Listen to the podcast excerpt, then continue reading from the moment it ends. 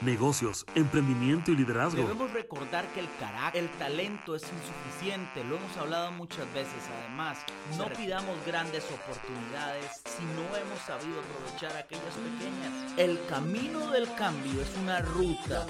Los negocios, deben fundamentarse. Presentado por Profesionales 4.0. Todo lo bueno que se nos viene en el futuro lo estamos construyendo hoy. Que donde estaremos mañana será el fruto de las decisiones que tomemos. Esto es Epic Podcast. Bienvenidos al podcast de Profesionales 4.0 en esta segunda temporada. Eh, donde vamos a estar hablando nuevamente de temas actuales, de qué está sucediendo en los negocios, en los emprendimientos, lo que tienen que saber los profesionales. Y hoy estoy aquí nuevamente con mi amigo David, que nos acompaña, que pone un tema ahí interesante sobre la mesa que vamos a revisar hoy. Así que David, bienvenido a Profesionales 4.0. Un placer estar acá otra vez hablando sobre temas importantes para los profesionales. Creo que este tema en especial es de mucha relevancia hoy porque estamos viendo una tecnología por primera vez libre, gratis, democratizada para, para las personas, cuyo único filtro limitante es la capacidad que tienen las personas para preguntar. Entonces, me emociona mucho este tema. Bueno, el tema es la inteligencia artificial y puntualmente este asunto de ChatGPT que está todo el mundo hablando ahora y lo están usando, eh, que creo que es pues interesante porque ahora todo el mundo tiene acceso. Es que antes era como un asunto más limitado el tema de la inteligencia artificial, pero ahora esto lo que vino fue como a ponerlo en manos de todo el mundo para que lo puedan usar. Entonces tal vez si las personas no saben todavía qué es ChatGPT, nos puedes dar ahí una breve explicación de qué es ChatGPT para que la gente pueda tener claro qué es esta herramienta. Buenísimo. Yo, bueno, primero es importante entender qué es inteligencia artificial, ¿verdad? Em, inteligencia artificial es un tipo de tecnología que ayuda a las máquinas y a las computadoras a hacer cosas que normalmente se necesita un cerebro humano para hacer, ¿verdad? Entonces, ya con esa información, ChatGPT es un modelo de lenguaje que está entrenado con una gran cantidad de texto de Internet para generar texto con base en consultas simulando una conversación humana. O sea, podríamos decir como un chatbot que responde en este momento preguntas y brinda información. ¿Qué tipo de información está por ahí? Eso es una muy buena pregunta. La información que hay ahí es... Hay todo tipo de información, como decía al principio, la única limitante es la capacidad que tenga usted como profesional de preguntar pero claramente hay información clasificada, hay cosas que no se pueden preguntar, hay cosas que la misma, la misma inteligencia artificial no quiere responder, pero... o está codificada para que no responda. Exacto, hay filtros, ¿verdad? Pero en su mayoría hay mucha información valiosa. básicamente, pues lo que se sabe, lo que se conoce, es que este eh, chat box, que es pues, eh, de inteligencia artificial, lo desarrolla OpenAI, em, que pues básicamente es una empresa, se entiende que está como Elon Musk detrás de esta organización. Recientemente entró una noticia o salió una noticia de que Microsoft va a invertir millones de dólares en esta eh, empresa que supuestamente, bueno, lo que se dice es que está, es sin fines de lucro, desarrolla otros temas de inteligencia artificial, tiene como este que ya se ha escuchado, Dalí, que es que hace imágenes con texto, pero este es como el que más está sonando y lo que la gente más está usando. Entonces, básicamente es una página web donde vos ingresás, hay apps también que están en, en otras plataformas, pero básicamente entras a esta página web, haces tu usuario, te logueas y empezás a chatear y empezás a hacer preguntas de cualquier tipo y entre más contexto tenga la pregunta, entre más específica sea la pregunta, más información. Tiene ciertas limitaciones, el contenido es hasta el año 2021, de 2021 para atrás, todo el contenido pues que han ido alimentando los creadores de, este, de esta tecnología. Tiene algunas limitaciones, que, unas restricciones que se las han puesto Entonces, si usted pregunta, por ejemplo, em, ayer hablaba con mi hermano de esta pregunta que le ponía, ¿cómo es el, eh, cómo hacer un discurso de un político que quiere mentir y engañar a las personas para ganar votos? No saca. Pero si usted le pone, hagamos el supuesto de que, de que es un político honesto y que quiere ganar votos, entonces ahí sí lo saca. O sea, hay ciertas restricciones que naturalmente se está dando, pero ¿por qué es importante hablar de esto aquí en Profesionales 4.0? Porque, para poner en contexto, se está hablando de temas éticos, se está hablando de temas restrictivos. Em, se está hablando que esta tecnología de ChatGPT ha probado diferentes eh, eh, exámenes de leyes, exámenes de medicinas de universidades muy prestigiosas que le han hecho las preguntas y el, el chat GPT ha podido pues contestar y aprobar estos exámenes. Se está hablando de temas restrictivos en colegios, en universidades. Entonces es interesante porque ahora se está hablando de la competencia con Google, que si ya la gente no tiene que ir a Google porque ahora va el chat GPT. Y hay toda una discusión alrededor de esto, pero más allá de definir, porque ya hablamos por encima de qué es chat GPT, que no es el objetivo pues de lo que vamos a hacer hoy, porque hay mucho contenido, ¿por qué es importante ahora para los profesionales y cómo lo podemos, cómo le podemos sacar provecho? Es interesante porque yo creo, Álvaro, que más allá de restringir esta tecnología, o más allá de tener miedo, es, es cómo le saco provecho, ¿verdad?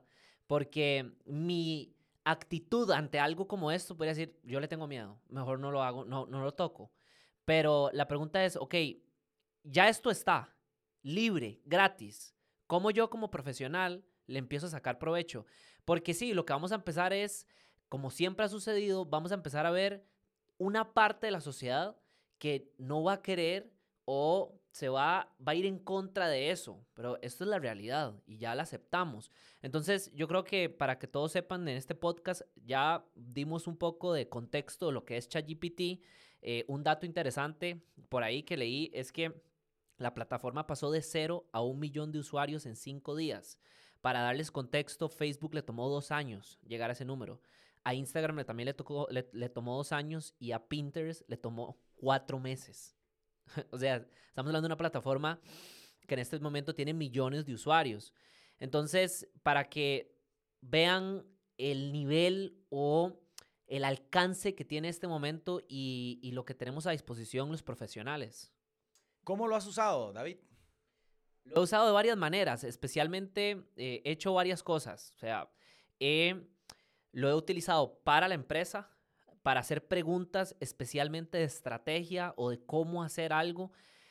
Y voy a serles sumamente sincero, hace unos días eh, tenía una tarea sumamente grande en la que mm, me tomaba muchos días hacerla y lo que empecé dije, bueno, o sea, en este momento esta tarea quiero ver si ChatGPT la puede hacer. Y entonces le empecé a hacer las preguntas correctas y le dije, bueno, deme tres puntos que tengan que ver con esto. Y me dio los primeros tres puntos. Y luego le dije, desarrollelos un poco más. Y me lo desarrolló un poco más. Desarrolle un poco más, eso es lo que me acaba de desarrollar. Y ahora le dije, deme tres ejemplos por cada punto. Y me dio tres ejemplos por cada punto. Y le dije, deme ejemplos de empresas reales por cada punto. Y me dio los ejemplos reales. Y después le dije, desarrolleme una página por cada punto. Entonces, lo usé hace poco para eso y para mí fue sumamente impactante. ¿Por qué? Varias conclusiones. Podría decir que malo o bueno, mm, no sé, eso lo decirá cada persona que está escuchando esto, pero podría, podríamos deducir varias cosas. La primera es que el sistema educativo definitivamente tiene que cambiar, tiene que mudarse a otro lugar, porque herramientas como estas, ya antes teníamos a Google, pero lo que, la diferencia entre Google y ChatGPT para mí es que Google lo único que hace, es linkearte diferentes canales de personas que crearon esa información, pero eh, hoy estamos viviendo una época donde los primeros links que tenemos son anuncios, por ejemplo. Entonces, la primera información que usualmente nos sale es gente que está pagando. Ya por ahí, eh, la información está sesgada, porque lo que me sale es el que paga, ¿verdad? Eso por un lado. Y lo segundo es que en Google por más que han intentado darte información ordenada, cuesta mucho encontrar lo que uno está buscando. y de manera rápida.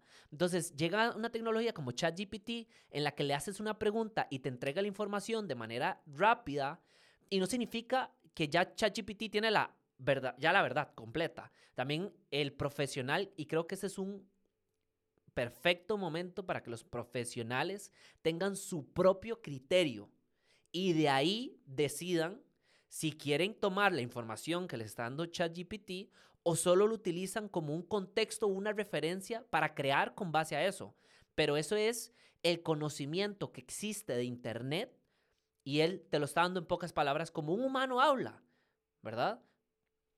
Sí, esto para las personas que nos están oyendo, eh, estoy de acuerdo con vos. ChatGPT es, lo que no lo ha usado es totalmente opuesto a Google, o sea, no, no se parece a Google, porque tiene algunas características. Tiene la capacidad de comprender contextos, ¿verdad? Eso es una característica. Eh, tiene una capacidad de eh, tener un lenguaje como los humanos, ¿no? De esa, de esa eh, escritura, casi que estás hablando con alguien del otro lado.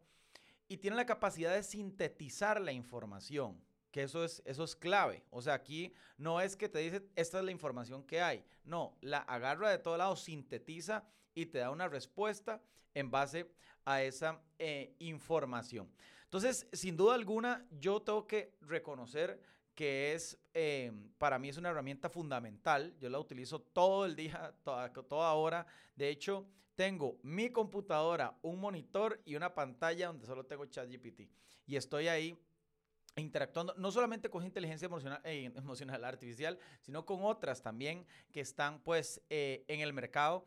Pero bueno, lo que la gente está hablando un poco también es de que si esto de ChatGPT de una u otra forma que está empezando, porque entendamos que además se alimenta con todas las preguntas que la gente está haciendo y todo este conocimiento y se va actualizando. Ahorita estamos, cuando estamos grabando este podcast, estamos en GPT 3. GPT-3, que es el que está ah, en este momento funcionando. Y por ejemplo, ya vi que ahora da links, ¿verdad? Antes no daba links, ahora le manda uno unos links cuando uno pues eh, pregunta. Entonces la pregunta aquí que yo quisiera hacer para que empecemos a conversar de esto es, em, ¿empezará esto a sustituir algunos trabajos? De Excelente. Pregunta de, de, de, de personas. y lo tengo que decir porque yo eh, que contrato ciertos servicios de diferentes profesionales para todo lo que hacemos, pues ahora me, apoyo mucho en ChatGPT y no he tenido que contratar tantas cosas. Eh, aquí yo buscaba unas que, por ejemplo, las tareas de transcripción y de resúmenes, ChatGPT o esta tecnología va a poder hacer eso, atender clientes en línea con conocimiento de una organización en particular también. Eh, generación de contenido, ¿verdad? Como un copy o algo así para, para una red social, se lo va a poder hacer ChatGPT y hay personas que estaban haciendo eso, ¿verdad? Y estamos hablando también de codificación y otro tipo de temas como más complejos. Pero ¿cómo es este tema de, de los puestos de trabajo? Es un tema que he venido conversando y peloteando con, con todo el quien converso de este tema. Pero mm, la pregunta es si lo hará yo la cambiaría y es cuáles va, por cuáles va a empezar, por cuáles trabajos va a empezar a sustituir. Porque, como vos decís, o sea, ChatGPT puede hacer artículos, puede hacer libros, puede hacer guiones de video, guiones de venta. O sea, es, una cantidad muy grande de lo que puede hacer. Y como vos decís, estamos en el 3. Es una plataforma que salió el 30 de noviembre del 2022. O sea, llevamos dos meses con una plataforma y ya vamos por la 3. Imaginémonos el ChatGPT 14, ¿verdad? ¿Qué es lo que va a poder hacer? Y mm, creo que una de las cosas eh, más interesantes, antes decían que, que la creatividad, Álvaro, iba a ser de las últimas cosas en ser sustituidas, pero vemos plataformas como DALI que hace imágenes desde... Em, hace imágenes bajo el texto que uno le, le ponga. Y eso me, pone a pensar, ¿qué más puede hacer? Puede hacer videos, puede hacer audio. Una de las cosas que, que me empecé a dar cuenta es que cuando yo le preguntaba a ChatGPT si él podía interpretar una canción, él me decía que no. Él no puede escuchar en este momento. Solo puede leer el texto de la canción y bajo eso darte contexto. Entonces, yo me empecé a preguntar cuáles son esos, esos trabajos y voy a serte muy sincero, creo que en un futuro no tan lejano van a ser muchos los trabajos repetitivos los que van a ser sustituidos y también trabajos creativos. Yo creo que cosas, necesidades básicas del ser humano no van a ser sustituidas, pero en este momento creo que va a haber un avance muy importante a nivel de humanidad utilizando eh, tecnología como esta y creo que vamos a solucionar problemas muy grandes como antes no lo habíamos logrado, ¿verdad? Como la energía nuclear, por ejemplo, problemas grandes. Entonces, no sé, creo que es una herramienta que ponerse a pensar si va a sustituir o no un trabajo, eh, definitivamente es, eh, va a haber sustitución. Sí. sí, totalmente, porque si hay datos, como un trabajo de contabilidad, por ejemplo, si hay datos, si hay acciones repetitivas, Em, todo eso lo puede hacer la inteligencia artificial. O sea, vemos eh, realmente que ahora es una herramienta muy potente y que se está pues utilizando, pero también lo otro es que se está hablando que se generan nuevos empleos, ¿verdad? Aquí estamos buscando, por ejemplo, desarrolladores de chatbots que, de chatbots que ahorita están, ya, ya existen, pero va a intensificarse más. Sistemas de respuesta automática basados en inteligencia artificial artificial, especialistas de diseño y evaluación de conversaciones, es súper interesante, analista de datos y expertos en aprendizaje automático para mejorar la eficacia y la eficiencia de los modelos de inteligencia artificial, especialistas en privacidad y ética para asegurarse que los modelos de inteligencia artificial cumplan con los estándares éticos y de privacidad apropiados y consultores de negocios para ayudar a las empresas a implementar y aprovechar al máximo la tecnología de inteligencia artificial que eh, me, me sorprende, ¿verdad? Este balance entre nuevos eh, empleos y estos que tal vez empiezan a, ver sustituidos, pero creo que el gran reto que tenemos como sociedad es poder hacer una transición ordenada, ¿no? Que las nuevas generaciones o, los profesionales que se van actualizando hacia estas nuevas tecnologías también tengan la eh, capacidad de incluir a otros, ¿verdad? Para que la transición sea pues lo más ordenada y lo menos eh, abrupta para la sociedad, que creo que lo es, o sea, es muy agresivo eh, porque esto que hablabas de la cantidad de personas que se han sumado a ChatGPT y ahora ahorita vamos a hablar de otras, de otras tecnologías que van en esa línea pero ChatGPT es como la que todo el mundo está hablando en este momento y realmente es avasallador, ¿verdad? Salió en el 2018 la primera versión, pero era restringida. De hecho, uno tenía que hacer como fila ahí, ¿verdad? Para que lo dejaran ingresar y ya recientemente se abrió pues eh, a todo el mundo. Entiendo que hay ciertos países que todavía no, que hay restricciones, eh, pero bueno, la gran mayoría de personas pueden entrar por ahí. ¿Qué más, qué más información tenés por ahí, don, don David? Creo que uno de los temas importantes que dijiste ahí es la ética, ¿verdad? Que se va a volver un común muy valioso dentro de la sociedad. Y creo que plataformas como ChatGPT y otras van, vamos a jugar dos lados dentro de esto, que quería lanzarte la pregunta.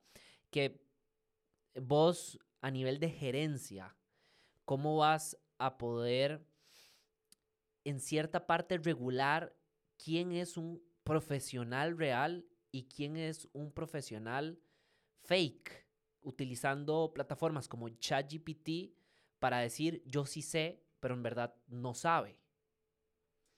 Yo creo, a ver, que es, es una buena pregunta. A ver, yo creo que el conocimiento técnico cada vez es más fácil de accesar, no necesariamente de adquirir, porque usted adquiere lo que usted recuerda.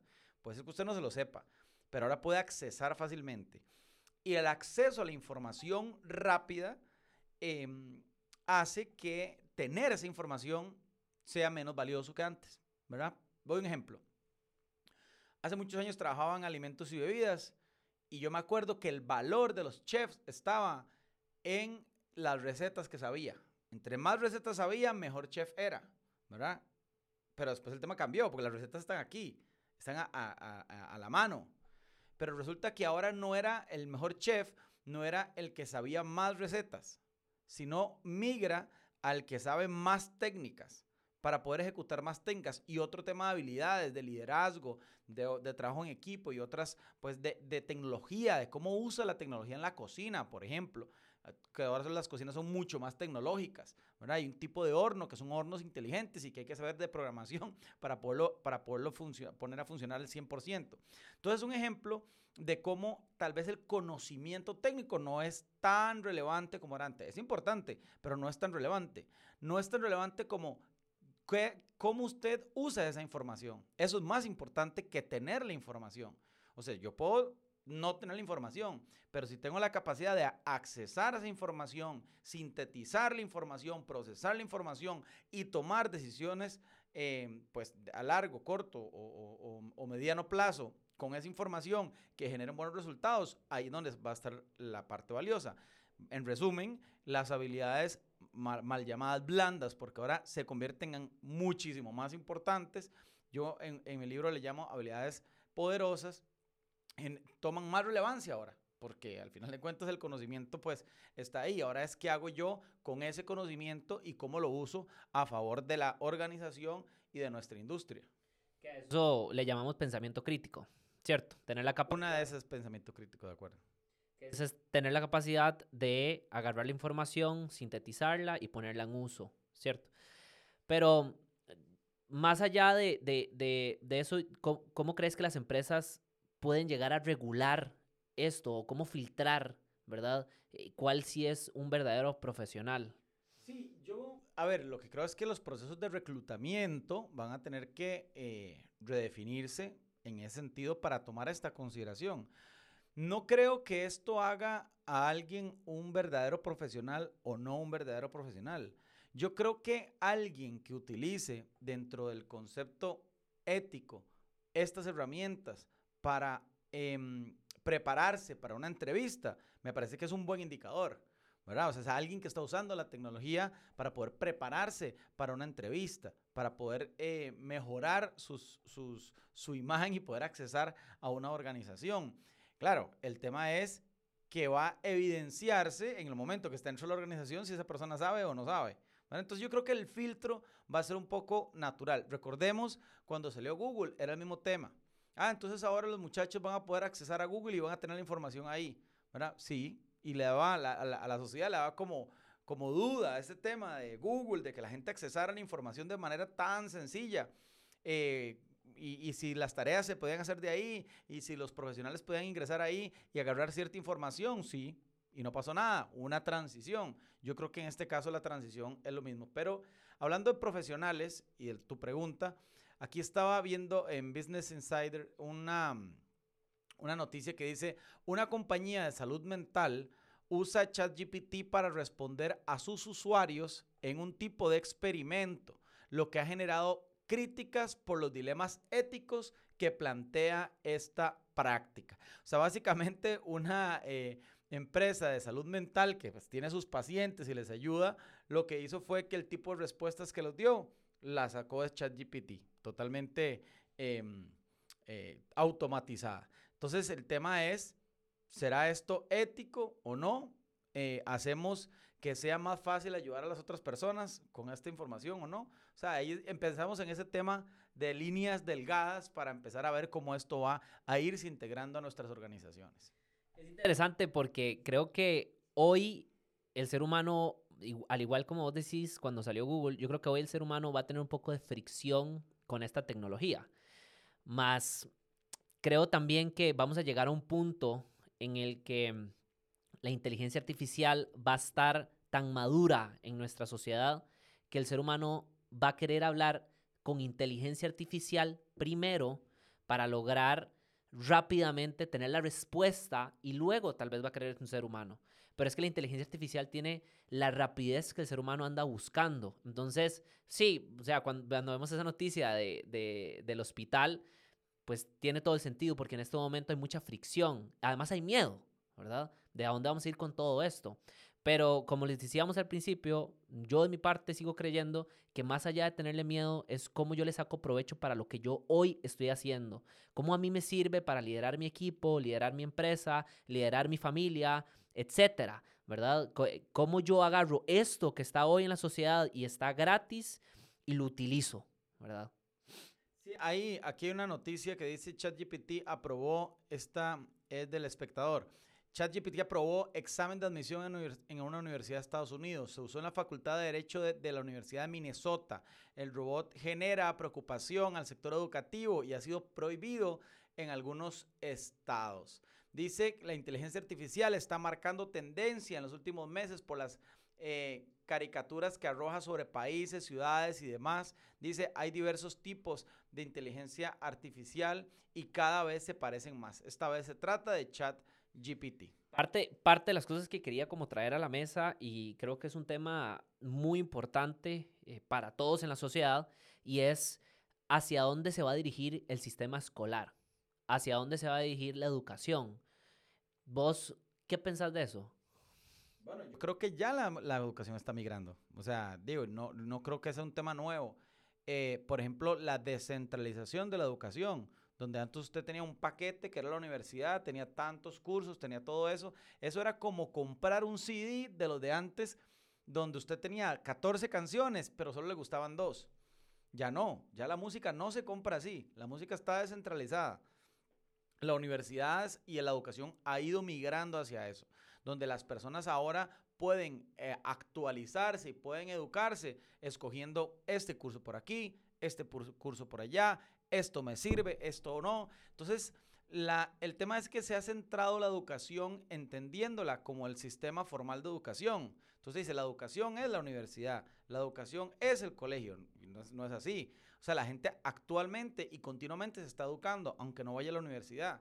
La gente ahora tiene un montón de cursos y un montón de cosas que puede ingresar y se está educando. Entonces, ahí hay una transformación de la educación porque antes la educación estaba totalmente centralizada. O sea, era si usted iba al colegio, si usted iba a la universidad, era su única forma de poder acceder a ese tipo de información y hoy no. Entonces, em, para nosotros, para nosotros es un tema nuevo, pero evidentemente en unos, en unos años ya será parte de la, de la vida cotidiana de los estudiantes.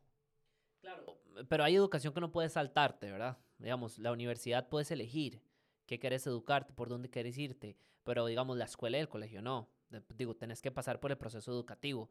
Entonces, parte de las cosas que creo eh, que, que deberían de, cambiar es que ya no debería ser, como vos decís, el paquete para todo mundo, ¿verdad? Este es, som- somos 30 y los 30 van a eh, recibir lo mismo.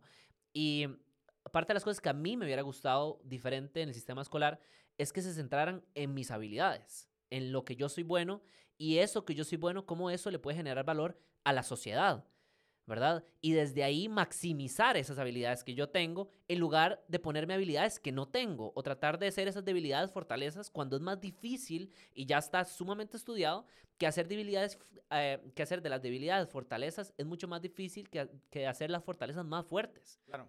Entonces, eso es parte de las cosas que yo creo y, y- y que necesitamos ese cambio urgente. Porque hoy vemos un chat GPT. Mañana vemos la superinteligencia artificial, que la superinteligencia artificial es cuando todos los humanos juntos, aún así, la inteligencia artificial piensa mejor que todos, juntos. Esa es la superinteligencia artificial. Y pues vamos a eso. Hoy estamos viendo la inteligencia artificial. Entonces, eh, por ahí para, dar, para darte una perspectiva sobre el sistema que, que siento que es necesario ahí ese cambio. Aquí hay una noticia de CNN eh, que salió el 9 de enero eh, del 2023 y dice, escuelas públicas en Nueva York prohíben el acceso a ChatGPT, una herramienta de inteligencia artificial que podría ayudar a hacer trampa en el colegio. No, bueno, eh, hace, hace trampa bajo el sistema tradicional de educación, ¿cierto? Partamos de ese punto. ¿Verdad? Pero, pero evidentemente la educación tiene que irse adaptando. Hay un tema dentro de los negocios que, que yo creo que esto va a ayudar muchísimo. Y las personas realmente, los que están escuchando este podcast, deberían eh, darse la oportunidad de usarlo constantemente. Em, y es el siguiente. El valor competitivo de una organización, en un negocio, hoy en este entorno así, post pandemia y todo lo que está sucediendo, está puesto en la rapidez y en la adaptación y la anticipación. Rapidez, adaptación y anticipación. Antes no. antes estaba puesto en si es, tenía más infraestructura o tenía elementos que eran difíciles de replicar, ahí estaba el valor competitivo de la organización. Hoy estamos viendo em, negocios pequeños que suben como la espuma y le quitan mucho negocio a otros que estaban más consolidados. ¿Por qué? Porque la rapidez y la anticipación en un entorno eh, que va cambiando genera un alto valor competitivo. ¿A qué voy con esto? Si ChatGPT o la inteligencia artificial me permite a mí accesar a información sintetizada de conocimiento que antes me hubiera tardado a mí sintetizar y procesar un día o dos días o una semana en buscar y ahora lo puedo accesar casi de forma inmediata como un punto de partida para empezar a, a, a formarme otro criterio, quiere decir que la curva de implementación de esa información se acorta. O sea, yo tengo una ventaja hoy competitiva con respecto a los demás porque puedo tomar decisiones más informadas en menos tiempo y eso genera pues valor a las organizaciones. Qué, interesante eso de, de, hacer trampa, porque parte de las cosas que yo creo de los negocios es que es, eh, es importante hacer trampa, si lo vemos de esta manera. Porque no usar una herramienta como ChatGPT es como vos decís, es estar lento. ¿verdad? Y los negocios son rápidos y, el, y, el, y, uno de los altos valores es la rapidez dentro del negocio. Entonces, es, es sumamente interesante porque yo con mi empresa, ahora parte de las cosas que hago es cuando de verdad no, no sé, no sé cómo, tengo una pregunta y no sé por dónde llevarla, primero voy a ChatGPT, veo lo que dice y de ahí parto y ahí tomo decisiones. Y eso me permite ser mucho más rápido que la competencia porque el cliente está esperando que yo le entregue información y yo puedo entregar esa información así de rápido porque tengo la capacidad de usar esa tecnología. Entonces, me, me parece muy interesante lo de eh, que la rapidez sea de alto valor hoy en día en lugar de, eh, en contra de, empresas muy grandes que tal vez tienen un, una manera de trabajar y los hace lentos, ¿verdad? Sí, estoy viendo aquí también una noticia que dice que OpenAI desarrolló este, una tecnología para detectar plagios con ChatGPT, ¿verdad? Que también es otro tema. Por eso viene toda la parte ética del plagio, de la información falsa que puede empezar a surgir a partir de ahora. Pero sin duda alguna, o sea, sin duda alguna estamos en, en, en, el inicio de algo que va a cambiar la composición musical, los escritos, los artículos, el contenido. Entonces, pues yo creo que va a ser pues muy, muy provechoso eh, todo lo que está sucediendo y que las personas pues tienen que darse la oportunidad de experimentar con este tipo de herramientas. Y bueno, yo creo que hemos abarcado un poco de lo que es esta herramienta. Todavía hay mucho por descubrir, especialmente nosotros estamos utilizándola todos los días, pero yo todas las veces que, me, que la empiezo a usar, me asombro de lo, de lo que hemos llegado y de lo que estamos viviendo. Eh, de mi parte, no sé si quieres agregarle algo más. Sí, yo creo que eh, hay una revolución en este momento de la inteligencia artificial eh, que es mucho mayor al tema de ChatGPT, ¿verdad? Mucho mayor. No podemos quedarnos ahí necesariamente. Aquí eh, compartíamos en nuestro WhatsApp de Profesionales 4.0 otras herramientas como por ejemplo CRISP, que es una inteligencia artificial que elimina voces de fondo, ruidos, ecos de llamadas. Está Clean Voice, que también edita automáticamente los episodios de podcast y los, y los procesa. Está Flare, que es un diseño de contenido de marca en un instante. Imagínense eso, qué, qué potente. Está otro que se llama estampado para generar patrones exactos que necesita y se diseña por medio pues de un enlace.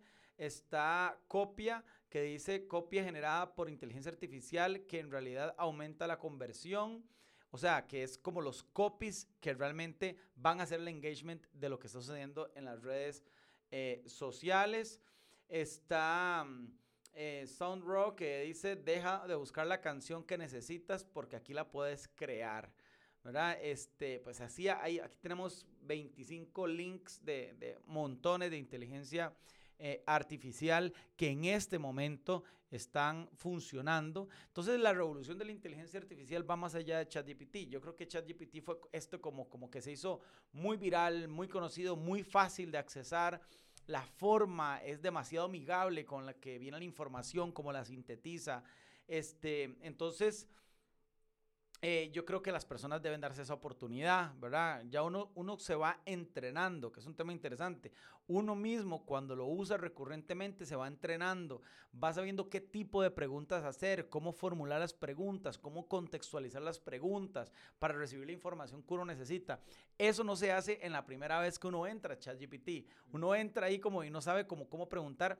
Y creo que esto, ahora que hablabas del sistema educativo, tiene un fundamento. Y es que a nosotros nos enseñaron a responder, no nos enseñaron a preguntar. Y ahora el sistema está cambiando. Porque a nosotros nos enseñaron, yo le hago preguntas y usted me responde, para saber si el nivel de conocimiento suyo es el correcto. Pero ahora el tema cambió. Ahora yo tengo que saber preguntar y nosotros no estamos entrenados a preguntar. Entonces, hay un cambio en el sistema del cerebro donde la gente dice, no, antes me preguntaban para yo responder. No, ahora la inteligencia artificial me está diciendo, pregúnteme. Y yo no sé preguntar. No sé formular preguntas, no sé ni siquiera cómo llegar a la información por medio de una estructura, de una pregunta que tenga contexto, que tenga peso, que encierre, que delimite la información para que sea lo más precisa. Y creo que eso va a ser un cambio interesantísimo pues, en la humanidad y en los jóvenes, principalmente, que van a nacer con esta tecnología. Sí, que es como tener el acceso a preguntar lo que usted quiera, ¿verdad? Por primera vez, o sea, porque en Google lo podíamos hacer, pero nos, nos chorreaba este montón de información y decía, bueno, ¿y por dónde empiezo? Empezar, ¿ah? Por ahí hay una historia que dice, dice, si usted quiere esconder un muerto, escóndalo en la segunda página de búsqueda de Google, porque nadie llega ahí. Sí, pero ahora con ChatGPT que me entrega una información sintetizada, e, es como, bueno, más bien ahora la pregunta es, ¿qué pregunto? ¿Verdad? Eso es lo que están diciendo las personas. Eh, no, no sé ni qué preguntar, ¿verdad? Entonces es muy interesante ahora tener la posibilidad de decir, puedo crear a través de preguntar y como decía al principio, la única limitante con una plataforma como esta es, mi capacidad de preguntar. Y que no estamos ahí, o sea, no estamos desarrollados para preguntar. El sistema educativo moderno, que no es tan moderno, bajo el cual nosotros fuimos educados, no lo hace uno eh, no lo orienta hacia la pregunta, lo orienta hacia la respuesta. Así que buenísimo, yo creo que hemos abarcado varios temas súper interesantes. Eh, espero que les haya gustado este capítulo de Profesionales 4.0. Próximamente volvemos a grabar otro podcast con otra información. Ahí están pasando muchas cosas a nivel de tecnología con los profesionales que está cambiando el entorno de los negocios, de las empresas, de los emprendimientos y vamos a tratar de que esos temas los podamos traer a esta mesa y los podamos analizar aquí en Profesionales 4.0. David, un gusto haber estado con vos otra vez. Un placer haber estado por acá y nos vemos en el siguiente podcast. Nos vemos pronto. Hasta luego.